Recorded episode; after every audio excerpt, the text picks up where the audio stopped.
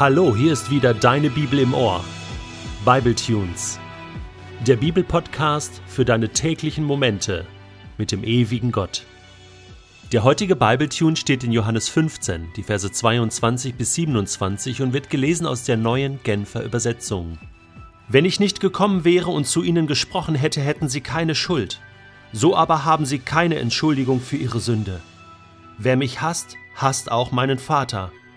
Wenn ich nicht Dinge unter ihnen getan hätte, die kein anderer je getan hat, hätten sie keine Schuld. Nun haben sie diese Dinge aber gesehen, und trotzdem hassen sie sowohl mich als auch meinen Vater. Doch es musste so kommen, weil sich erfüllen sollte, was in ihrem Gesetz steht. Sie haben mich ohne Grund gehasst. Wenn der Helfer kommen wird, wird er mein Zeuge sein. Der Geist der Wahrheit, der vom Vater kommt und den ich zu euch senden werde, wenn ich beim Vater bin.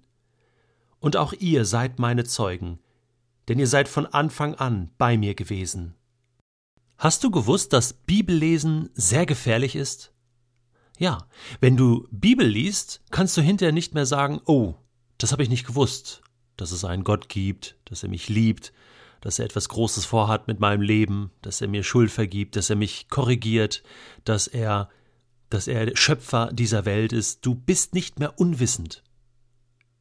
Wenn du das weißt und du handelst nicht danach, dann machst du dich schuldig vor Gott. So war es auch für die Menschen damals. Jesus sagt, wenn ich nicht gekommen wäre, wenn ich nichts gesagt hätte, wenn ich all diese Taten nicht getan hätte, die Menschen wüssten ja von nichts, sie wüssten nichts von Gottes Gegenwart, und dann hätten sie keine Schuld, sie müssten sich für nichts verantworten. Um das zu verstehen, müssen wir zuerst einmal nachdenken darüber, was dieses Wort Schuld oder Sünde in der Bibel überhaupt bedeutet. Im Griechischen wird ein Wort gebraucht, was man mit Zielverfehlung übersetzen kann. Also Sünde bedeutet Zielverfehlung. Ja, welches Ziel verfehle ich denn? Ich verfehle das Ziel meines Lebens, das Ziel, was Gott mir eigentlich für mein Leben mitgegeben hat. Man könnte auch sagen, ich verfehle den Sinn meines Lebens. Zielverfehlung. Ich lebe am eigentlichen Ziel Gottes für mein Leben vorbei. Und jetzt muss man sich fragen, was ist denn das Ziel Gottes für mein Leben? Und da müssen wir sozusagen zurückscrollen in der biblischen Geschichte und ganz an den Anfang gehen.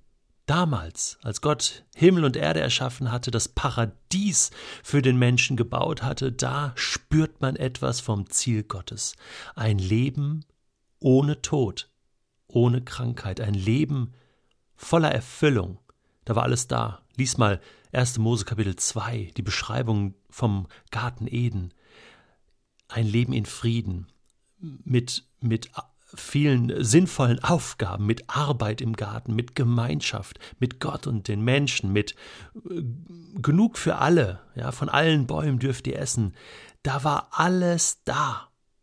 Das pure Glück, das Paradies, davon träumen wir ja. Das Problem ist, dass wir uns mittlerweile an der Abstinenz des Paradieses und an der Abstinenz Gottes gewöhnt haben. Wir haben uns daran gewöhnt, dass wir krank werden. Wir haben uns daran gewöhnt, dass wir sterben müssen. Wir kennen ja nichts anderes. Der Zustand von uns Menschen ist eigentlich vergleichbar mit dem eines Schmetterlings, der schon seit ein paar Tagen gefangen ist in einem Spinnennetz und eigentlich auf den Tod wartet, aber sich einredet, ach, mir geht's doch eigentlich ganz gut. Ich bin ja immer noch ein Schmetterling, ich sehe gut aus, ja, ganz bunt und ich habe hier eine tolle Aussicht und und äh, ähm, frische Luft jeden Tag, also äh, und solange ich leben kann, genieße ich das Leben einfach und so weiter und so fort. Das ist eigentlich bemitleidenswert. Das ist eigentlich tragisch. Der Verbrecher, der am Kreuz hängt, auf Golgatha, sagt zu Jesus, weißt du was, ich hänge zurecht hier.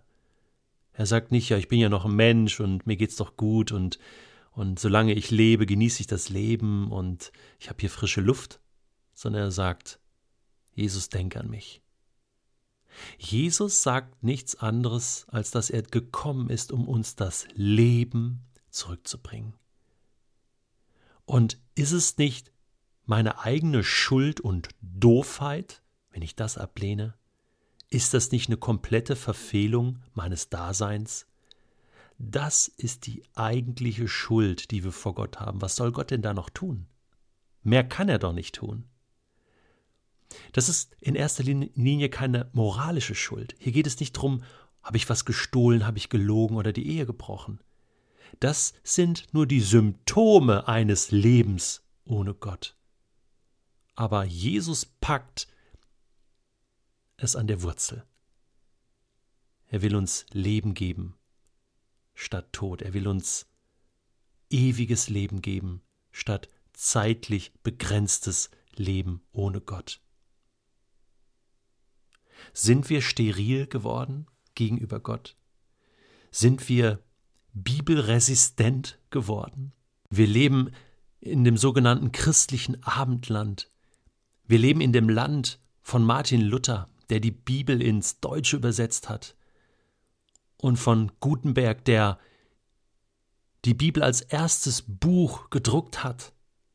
In diesem Land leben wir. Aber ich glaube, wir sind resistent geworden. Wir lesen die Bibel gar nicht mehr. Wir nehmen sie auch nicht mehr wirklich ernst in Deutschland. Sonst würden wir doch ganz anderes erleben. Sonst würden wir doch die Ziele, die Gott auch für unser Volk sich gesetzt hat, erreichen.